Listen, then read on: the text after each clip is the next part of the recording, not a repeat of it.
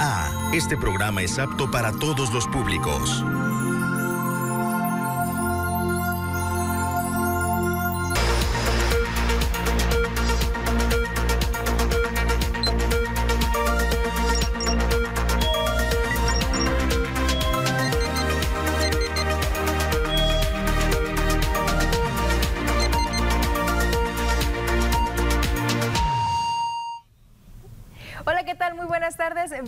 Las noticias vespertinas, las noticias TVP Mazatlán de este viernes 27 de mayo, ya fin de semana y nosotros listos con toda la información, la información más relevante y sobre todo también le tenemos información sobre esta visita del presidente de México aquí en nuestro estado de Sinaloa. Lo invitamos para que también se ponga en contacto con nosotros a través del Facebook Las Noticias TVP Mazatlán. Estamos transmitiendo completamente en vivo y es un espacio abierto en el que nos puede dejar sus comentarios respecto a los diferentes temas que se tocan en este espacio. Omar Lizárraga, muy buenas tardes, tenemos un avance. Muy buenas tardes, Kenia Fernández. Efectivamente, tiene que ver con la visita del Ejecutivo Federal aquí a Sinaloa y es que esta mañana el presidente de la República, Andrés Manuel López Obrador, firmó un acuerdo para federalizar los servicios de salud en Sinaloa. En otra información que le tendremos aquí en el vespertino es que el día de hoy se toma protesta a la nueva directora del sistema DIF municipal y asegura el alcalde que habrá más cambios al interior del ayuntamiento. Esto y más aquí en las noticias, Kenny. Y nos adentramos directamente con la información y como ya se lo adelantábamos, el presidente de México, Andrés Manuel López Obrador, visitó esta mañana el estado de Sinaloa, llegó ayer por la tarde y hoy dio su conferencia mañanera en Culiacán, donde también firmó un acuerdo para federalizar los servicios de salud en Sinaloa. El presidente resaltó la importancia de federalizar la salud, ya que esto significará hacer cumplir el derecho de los sinaloenses a la atención médica universal. De esta forma, todas las personas del Estado van a tener acceso a un sistema de salud de calidad que va a incluir médicos generales, especialistas, atención las 24 horas en centros de salud, unidades médicas, hospitales, estudios clínicos, medicamentos y no solo el llamado cuadro básico, así lo señaló. López Obrador explicó que aunque el sistema del IMSS Bienestar haya sido diseñado especialmente para la atención de quienes no cuenten con los servicios de seguridad social, este también se encargará de atender a la población en general, incluidas todas aquellas personas que sí tengan seguro, pero que se encuentren lejos de esas instituciones de salud. Esto eh, significa que se va a cumplir el derecho del pueblo de Sinaloa a la salud, como se establece en el artículo cuarto de la Constitución. Todos los sinaloenses, mujeres y hombres, van a tener acceso a un sistema de salud de calidad que va a incluir médicos generales, médicos especialistas. A través de este convenio dio a conocer que de inicio la inversión para federalizar el sistema de salud sinaloense será de 1.800 millones de pesos. De esta manera se podrá asegurar la calidad y gratuidad como parte del sistema IMSS Bienestar. En el caso del plan IMSS Bienestar, es para los que no tienen seguridad social, que es la mitad de la población del país. Es una inversión de 1.800 millones de pesos para Sinaloa, pero la federación se va a hacer cargo de todo el sistema de salud en Sinaloa con la característica, repito, de la gratuidad, calidad y gratuidad. Y en cuestión de horas o días se resolverá el homicidio del periodista Luis Enrique Ramírez, aseguró el gobernador del estado Rubén Rocha Moya frente al presidente de la República Andrés Manuel López Obrador. Ahí mismo, en la mañanera, el gobernador aseguró que este asesinato está prácticamente resuelto, pero que están siendo muy cautelosos en integrar de manera adecuada la carpeta de investigación para evitar faltas en el proceso de esclarecimiento. Lo tenemos prácticamente eh, resuelto. No queremos emitir, no queremos que se emita eh, la orden de aprehensión hasta en tanto completemos un elemento jurídico que necesitamos, pero tenemos ubicado las motivaciones, las causas, las personas, sin embargo, no queremos fallar. Por eso, presidente, le digo que muy pronto, horas o días, vamos a tener resuelto el homicidio de Luis, eh, Luis Enrique Ramírez. Que el presidente de la República, Andrés Manuel López Obrador, respaldó la información que dio a conocer el gobernador sobre esta investigación que realiza la Fiscalía General del Estado. Dijo que, de acuerdo a lo que le han informado, hay una investigación sólida que seguramente llevará a la captura de los responsables de este crimen. Lo explicó bien, considero, el, gobernador se está haciendo una investigación a fondo, no solo en este caso, en todos los casos, eh, en asesinatos de periodistas y en todos los asesinatos. Puedo decir, porque ya tratamos el asunto en la mañana, fue un tema en la mesa de hoy. Yo pedí un informe avalo lo que aquí habló, lo que aquí mencionó Rubén Roche, de que ya está por saberse la verdad y lo que no se quiere es cometer una imprudencia. Incluso se habló de que no, porque iba yo a venir aquí y seguramente me iban a hacer el planteamiento, este, que se precipitaran y que se cometiera un, error en lo que llaman el debido proceso. Por eso yo les pido que eh, se tenga confianza y en poco tiempo podamos saber ya todo lo relacionado con la investigación. Y el gran ausente durante las actividades del presidente de México en la ciudad de Culiacán fue precisamente el alcalde de ese municipio, Jesús Estrada Ferreiro, a quien no se le permitió ingresar a la novena zona militar para participar en la mesa de seguridad. Sobre esto, el presidente de la República, Andrés Manuel López Obrador, aclaró que nunca se invita a los alcaldes a estar presentes cuando sesiona el Gabinete de Seguridad Federal con las autoridades del gobierno del Estado es que no se invita por lo general a presidentes municipales en ningún lado, que yo sepa. Es un asunto que tiene que ver con el gobierno del Estado y con las autoridades federales. Al ser cuestionado sobre las diferencias que hay entre el alcalde Jesús Estrada Ferreiro con el gobernador Rubén Rochamoya por el tema del pago a las viudas de policías y las controversias que ha promovido para no aplicar los descuentos en el servicio de agua potable a personas adultas mayores y discapacitadas, el presidente López Obrador señaló que se tiene que seguir dialogando con el alcalde y aseguró que ya instruyó al secretario de Gobernación Adán Augusto López y al propio gobernador Rubén Rocha para que no deje de lado el diálogo. Lo mejor es que haya diálogo y ya le pedí al secretario de Gobernación,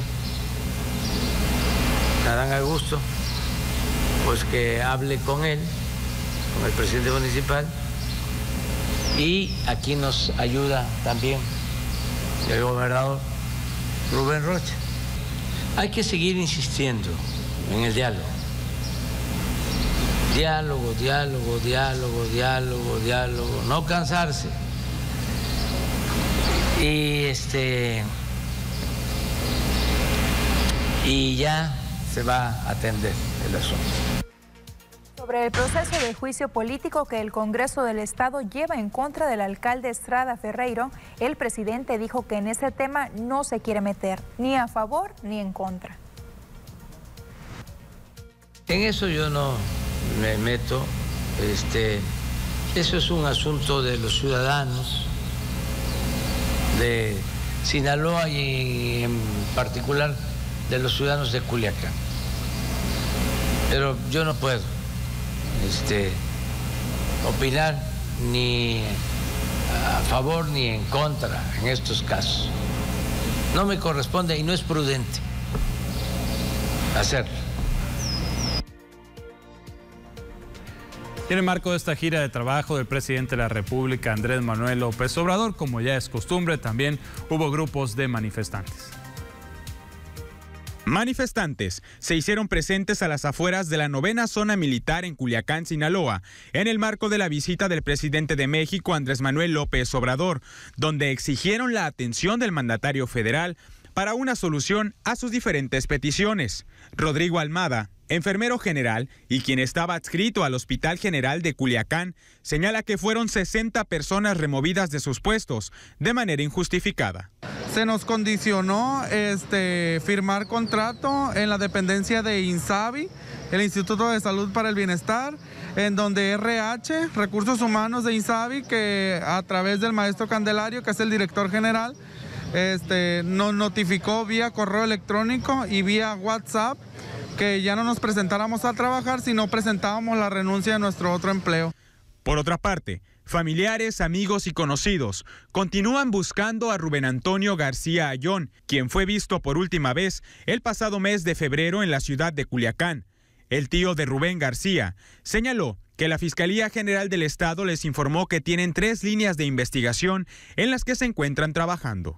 Pero ellos dicen que tienen tres líneas de investigación, pues quién sabe, ¿no? O no sé si tengan dos, una, no sé.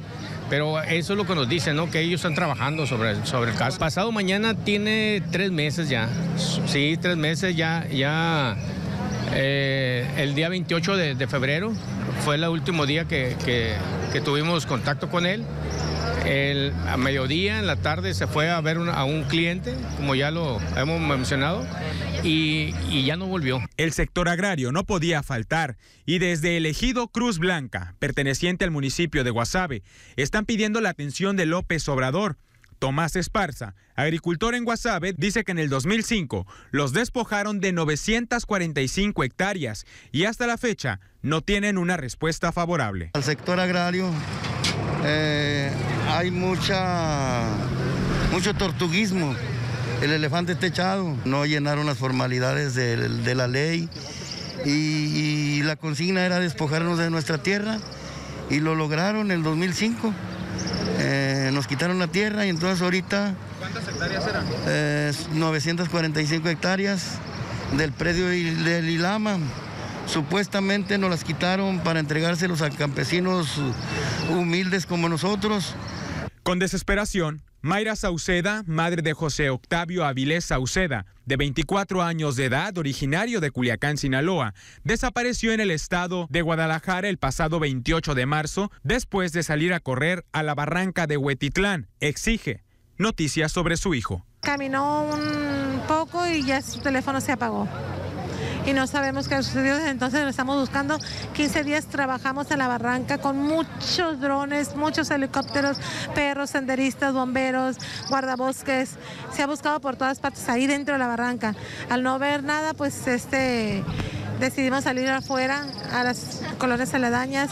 Fiscalía nos ha apoyado en este proceso. Luis Antonio Medina González, padre de Antonio, un joven con capacidades diferentes, propone una petición al Congreso del Estado para beneficiar a los discapacitados de 30 a 64 años de edad con una pensión para poder solventar sus gastos, así como el 50% de descuento en el sistema de energía eléctrica. Traigo una petición aquí también al presidente de la República para que todas las familias que tengan una o dos personas con discapacidad puedan tener un descuento del 50% en los recibos de la luz.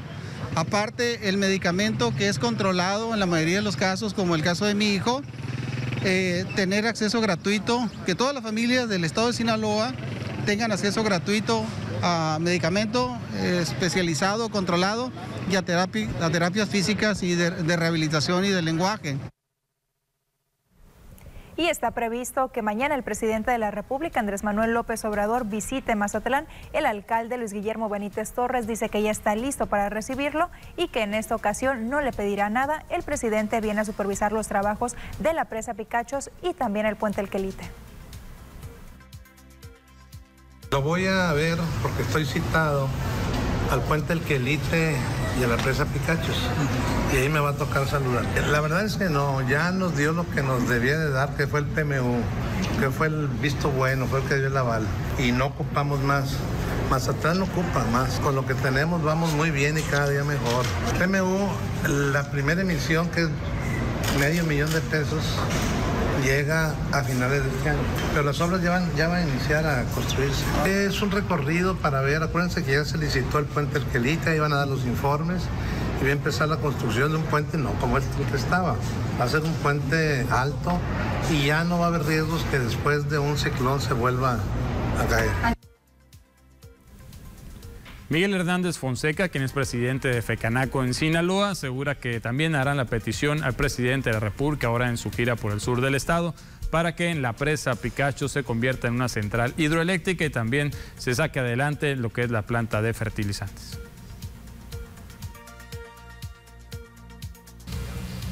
Durante la visita en Sinaloa del presidente de la República, Andrés Manuel López Obrador, solicitarán que se le dé seguimiento a que la presa Picachos se convierta en una central hidroeléctrica y que el proyecto de la planta de fertilizantes en Topolobambo se vuelva una realidad señaló el presidente de la FECANACO, Miguel Hernández Fonseca.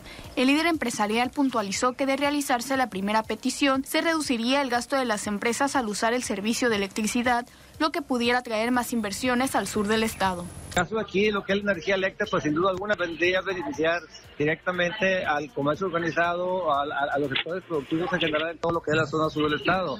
Y en las casas habitaciones también, pues muy sencillo. Uno de los problemas que tenemos principales los, eh, en el tema de los consumos de, los costos operativos fijos, pues es el consumo de la luz. Que, que, tenemos aquí en, más adelante donde el, problema de la, de la, de la mezcla de la, de la temperatura con, la, con el tema de la humedad pues arroja consumos altos en los recibos de luz. Mientras que hablando de la segunda solicitud, se destacó que al contar con una planta local de fertilizante hará que los agricultores cuenten con el abasto suficiente de este insumo, además de que aumentará la producción en un 40% va a traer una mayor competitividad en el tema de la producción, es decir, una, por decirlo, una hectárea de, de, frijol va a tener una producción aproximadamente hasta de 12 toneladas, casi un 40% arriba en, en el tema de la producción.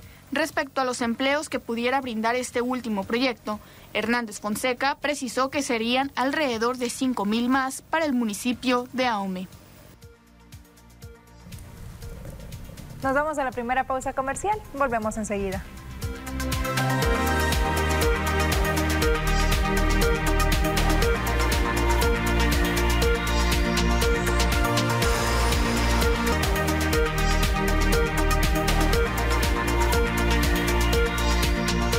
Gracias por seguir con nosotros aquí en las noticias. Es momento de leer los mensajes que nos hace llegar a través de nuestra línea de WhatsApp. Como todos los días, les recuerdo el número 6692 405644, este que está apareciendo en su pantalla. Y bueno, Omar, ya tenemos listos algunos mensajes. Efectivamente, vamos a dar lectura de ellos. Gracias por comunicarse. Nos dicen buenas tardes.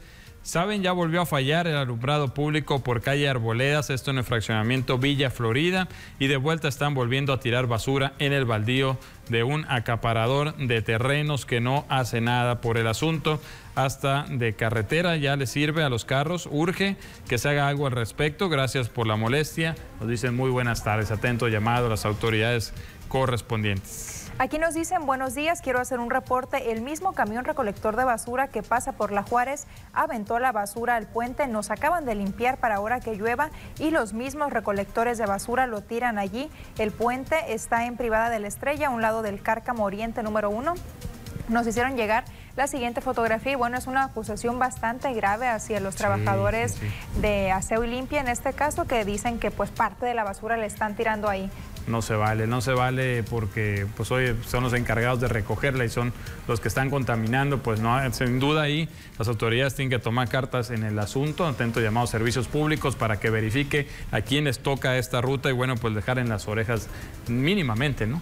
Lo mínimo que pueden hacer. Nos dicen también quisiera dar aviso y reportar sobre la presa ubicada en la comunidad de Palmillas del Conchin. La barda de dicha presa se está cayendo, está muy agrietada, representando un gran peligro si se termina de reventar con la presión del agua o de las próximas lluvias, pues obviamente esto implicaría un grave riesgo. Atento llamado a las autoridades competentes para que pues vean esta situación. Hicieron llegar una imagen, eso sí podemos ponerla nada más para constatar la denuncia que nos hacen llegar. Bueno, nos dicen que no la tenemos disponible, pero pues ahí está, ¿no? La presa, esto ubicada en la comunidad de Palmillas del Conchi. También nos dicen para volverles a informar que no han venido a la colonia Mazatlán 1 aquí en Mazatlán a poner las lámparas de los postes. Todavía estamos a oscuras, servicios públicos, atento llamado, es bastante la demanda, lo sabemos, pero pues hay zonas a las que hay que darles prioridad, sobre todo cuando se hacen los reportes correspondientes. Y ahora va una para Jumapam, nos dicen por la calle Batalla del Paredón, entre Toma de Celaya y Benjamín Argumedo, existen al menos cuatro casas que presentan problemas de rebozo de aguas negras en sus registros de banquetas y por las alcantarillas, los cuales Jumapam y Barrón tienen conocimiento. Ahí están las imágenes que nos hacen llegar. Pues para que vean que no es mentira, ¿no? Estas denuncias ciudadanas que nos están haciendo llegar a través de las noticias y, por supuesto, el llamado a las autoridades con la intención de que les den pronta solución. También nos hacen llegar otro mensaje en el cual dice necesito lavar uniformes blancos, pero con esta agua ¿Cómo irán a quedar? Esto es en las brisas del mar. Estamos cansados de esta agua que nos manda Jumapam. Hablo para reportarlo y nunca contesta. Es la vida cansada con esta situación, pues que sale el agua sucia en esta zona, en brisas del mar. Y bueno, se vuelve difícil hasta hacer las tareas cotidianas como lavar la ropa. En este caso, atento llamado Jumapam, ¿qué es lo que está pasando? ¿Por qué en esa colonia está saliendo el agua así? Porque no tenemos reporte de que sucede en Supuestamente ya había quedado esta situación arreglada después de recordemos del huracán que el agua empezó a salir así sucia, ¿no? Nos dicen también para reportar a luminaria la avenida San Jorge en Santa Fe de Mazatlán, pues servicios públicos, Jumapam, atento llamado, muy solicitados aquí en este espacio de la denuncia ciudadana. Y bueno, nosotros agradecemos mucho la confianza por hacernos llegar sus quejas, le daremos el seguimiento correspondiente, pero por lo pronto tenemos anuncios comerciales, volvemos enseguida.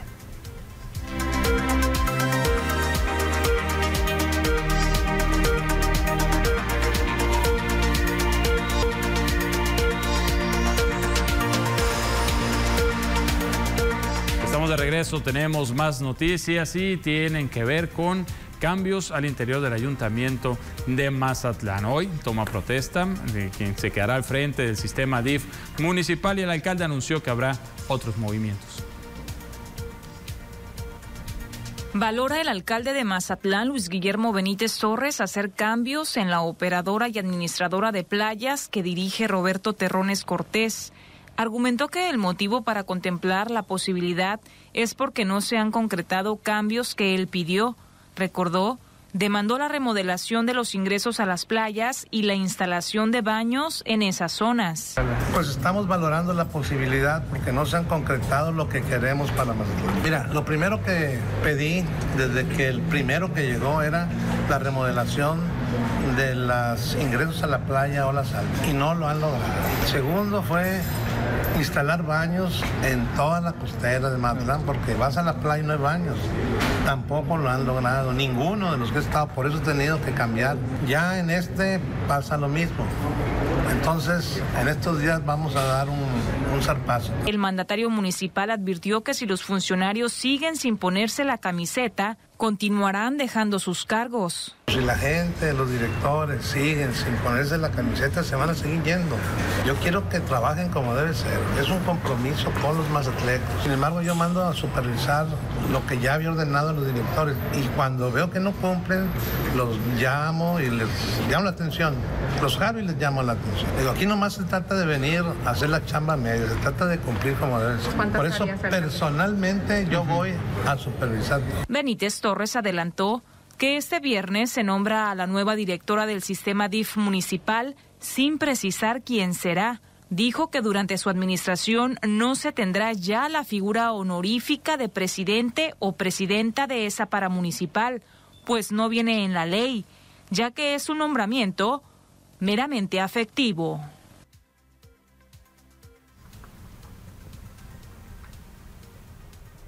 Y al menos 5 mil turistas se encuentran vacacionando este fin de semana aquí en el puerto de Mazatlán y llegaron a bordo de los camiones turísticos o charteros, como también se les denomina a este tipo de transporte. Uno de los estacionamientos destinados precisamente para este tipo de vehículos se encuentra al 90% de su ocupación y así se ha mantenido por varios fines de semana, aseguró Juan Ramos Hernández, quien es uno de los encargados.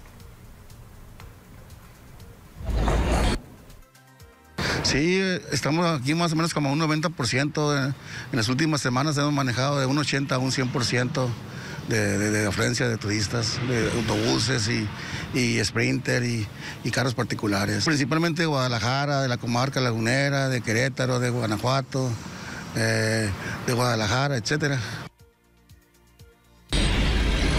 quien es chofer de uno de estos autobuses, asegura que cada ocho días están llegando a Mazatlán con el camión lleno de pasajeros. La capacidad de estos camiones es de 50 personas en promedio y en el lugar calculó al menos 100, por lo que se afirma que por lo menos son como 5 mil turistas los que llegaron a bordo de estas unidades al puerto.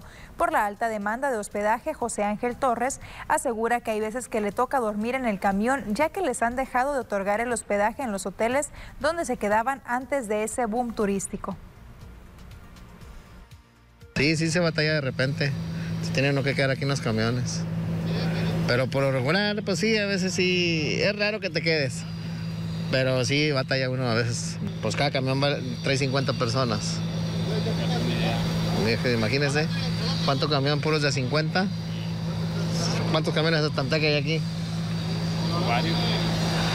Te perdí unos 100 mucha gente aquí en Mazatlán, mucha lana. Y en las oficinas del registro público de la propiedad de Mazatlán diariamente se están firmando más de 40 documentos relacionados a trámites que tienen que ver con la venta y adquisición de inmuebles. El oficial de esta oficina de gobierno estatal en Mazatlán, Alejandro Camacho, aseguró que el boom inmobiliario que se vive en el puerto mantiene a estas oficinas con un alto número de trámites, lo que ocasionó en su momento un retraso de alrededor de 43 días mismos que ya se lograron recuperar y actualmente los trámites tienen una duración máxima de dos días. El funcionario aseguró que el personal está comprometido y está trabajando incluso hasta horas extras con la intención de llegar al punto en el que los trámites se puedan realizar el mismo día. Meta que está próxima a alcanzarse, así lo afirmó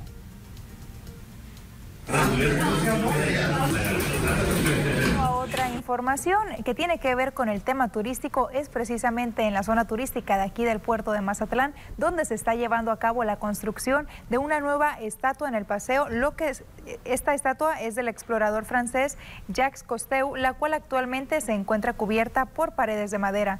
Desde hace varios días se veía a trabajadores de obras públicas del ayuntamiento realizando los trabajos a unos metros de la carpa olivera en Olas Altas. Según datos proporcionados por personal de dicha dependencia, durante la mañana se le, se le estuvieron dando los últimos toques para descubrirla este viernes por la tarde. Omar, y con esto nos vamos a otra pausa.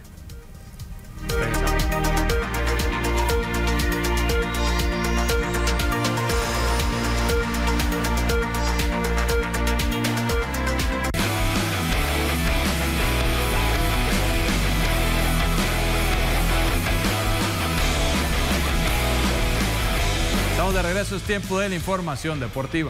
Carlitos Rendón nos trae los detalles de todo lo que sucede en el mundo de los deportes. Cuéntanos, ¿cómo te fue con tu pronóstico? Compañeros, el día de ayer, primeramente buenas tardes, el día de ayer ustedes decían, voy con Pachuca, ustedes dos, Atlas 2 por 0, mi Atlas. Vamos a comenzar con esa información. Bueno, este, tú sabes de deportes. Ah, Ahí no se puedo alegar mucho. Pero ¿Huele a campeonato o no? Yo creo que sí, querido. Yo creo que sí. Pachuca. Huele, a campeonato.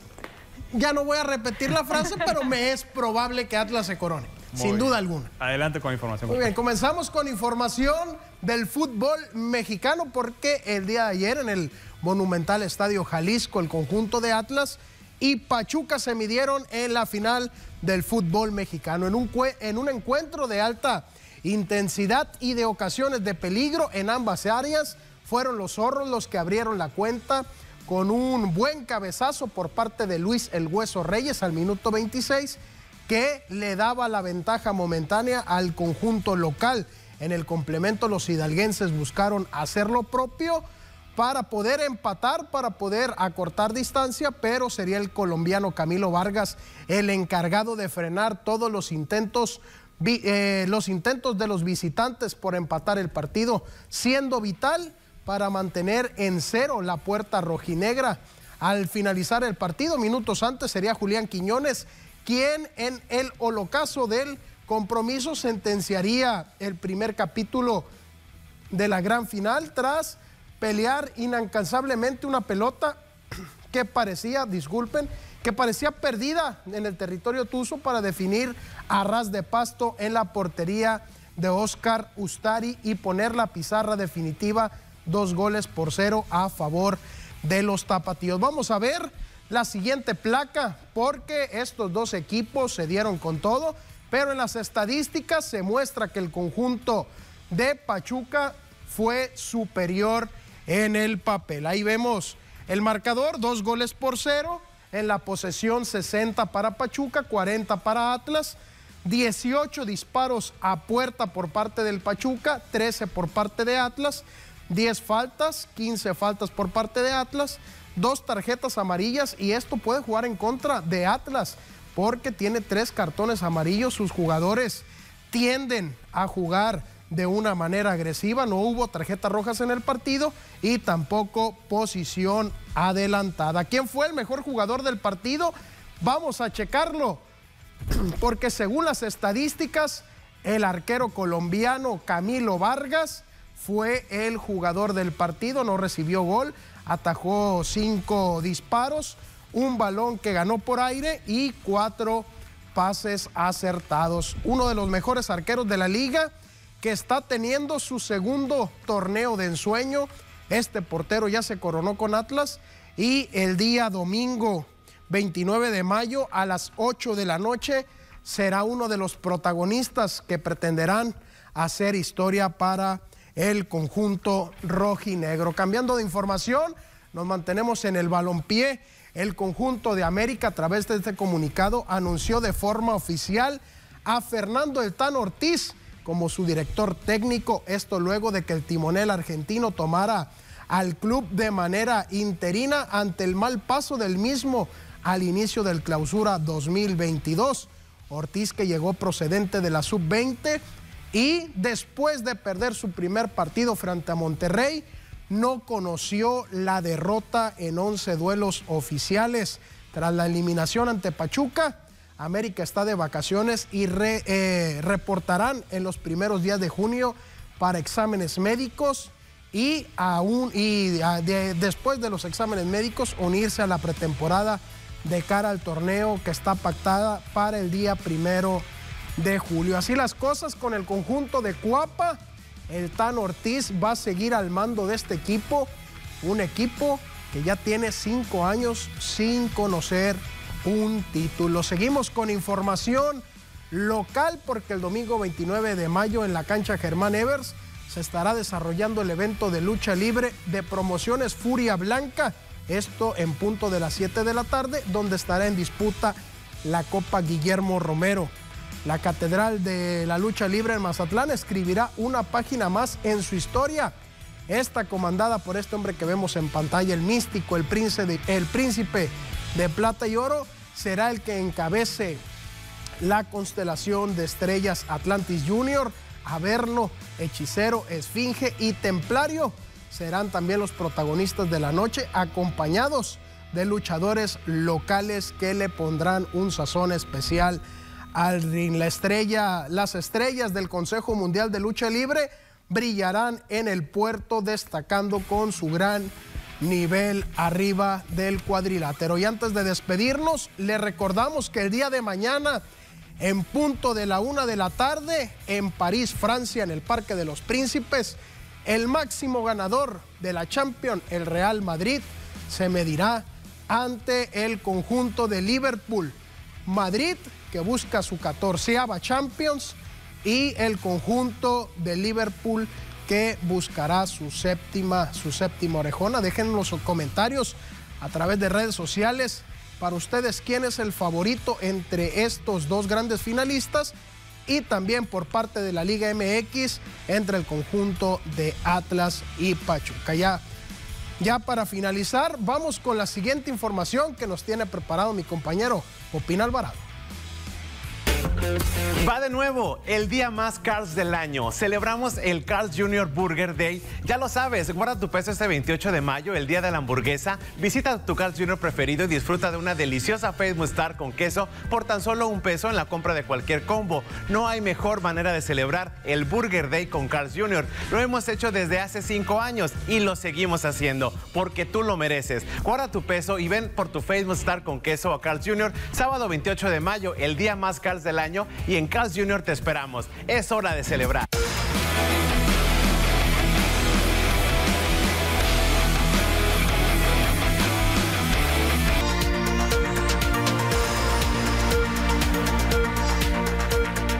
Para este fin de semana es importante conocer cómo se van a estar comportando las temperaturas. Para eso ya le tenemos listo el pronóstico del tiempo.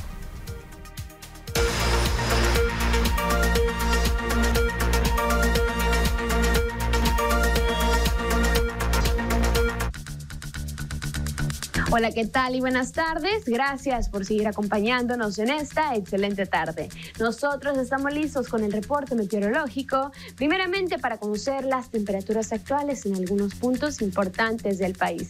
Y comenzamos como siempre en la frontera en Tijuana. El día de hoy se mantiene despejado con 21 grados. Y en el sector de La Paz se mantiene con 34 grados. Guadalajara se mantiene con 32. Ciudad de México se mantiene despejado con 26. Y en el sur del país podemos ver condición de cielo nublada.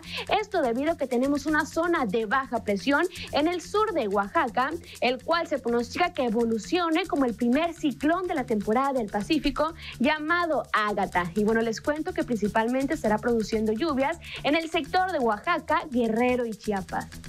Pasamos a conocer las temperaturas actuales aquí en nuestro estado, en Sinaloa, y qué tenemos para el resto de la semana, comenzando en el sector de Mazatlán. Actualmente se mantiene con 31 grados y aquí tenemos máximas que van a variar entre los 28 hasta llegar a los 29 grados en Mazatlán.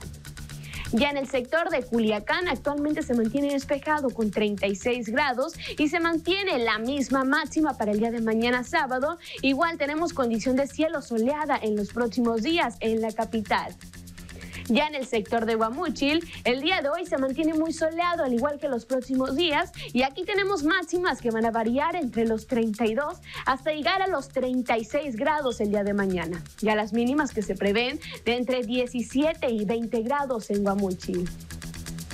Más al norte del estado, en el sector de Guasave, ojo, mañana tenemos una máxima que llega hasta los 38 grados el día sábado. Condición de cielo totalmente despejada en los próximos días y las mínimas que se prevén de entre 17 hasta llegar a los 19 grados este fin de semana.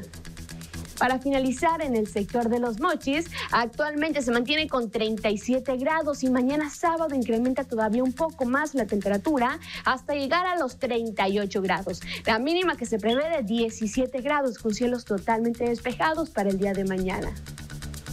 Respecto a la fase lunar, mantenemos aún en cuarto menguante la salida de la luna a las 4 horas con 33 minutos, la puesta de la luna a las 17 horas con 40 minutos, la salida del sol a las 6 de la mañana con 21 minutos y para finalizar la puesta del sol a las 19 horas con 52 minutos. Hasta aquí el reporte meteorológico. Espero que tengan una excelente tarde.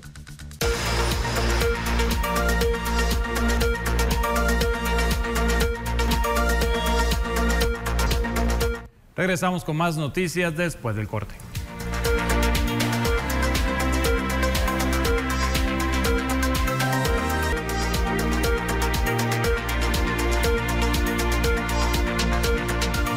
Seguimos con más información aquí en las noticias y esta mañana se dio a conocer que quizá en el 2023 Mazatlán podría ser sede de la Expo Ciencias Mundial. Estos son los detalles.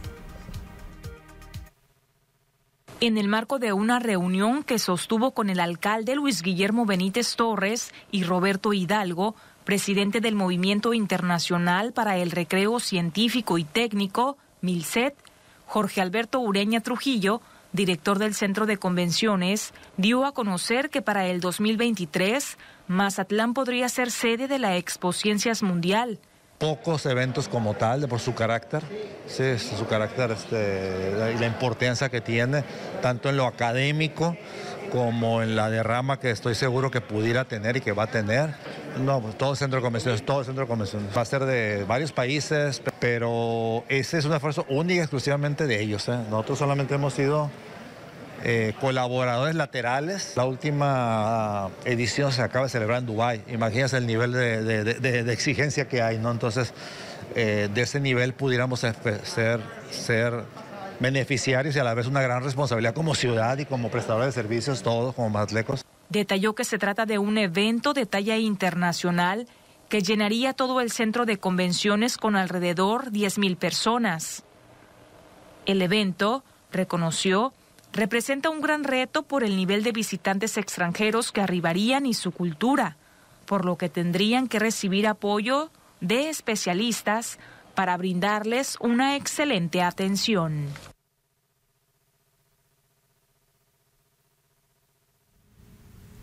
Cinco jóvenes recibieron apoyo económico de parte del gobierno municipal y el Instituto Municipal de la Juventud. Se trata de Guillermo Antonio Valdés García, Viviana Torres Flores, Adán Ivón Cortés Delgado, Erika Salgado Lizarga y Ángel Catarino Prado Hernández, estudiantes de la licenciatura en Economía de la Universidad Autónoma de Sinaloa, quienes realizarán un verano científico en la Benemérita Universidad de Puebla y Universidad de Guadalajara.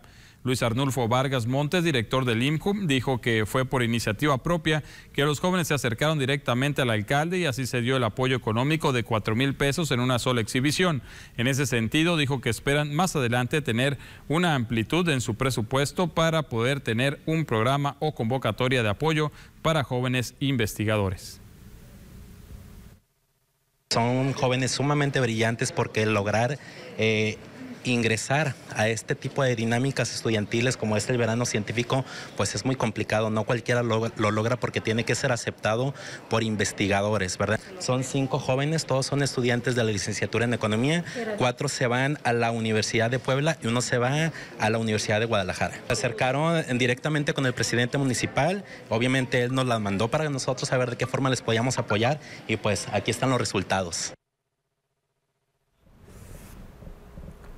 Y seguimos con temas de seguridad y es que este jueves por la noche se registró un accidente, esto tras que una persona perdiera el control del volante. El accidente fue tipo volcadura a la altura del segundo puente en el Boulevard Marina Mazatlán, donde el automóvil quedó con las llantas hacia arriba. Se presume que el conductor, que fue identificado como Emanuel de 40 años, conducía en estado etílico, el cual fue trasladado al hospital por elementos de bomberos veteranos tras resultar lesionado y con dolor cervical fueron las personas que presenciaron el hecho quienes auxiliaron al afectado mientras llegaban los cuerpos de emergencia, así como dieron alerta a las autoridades correspondientes.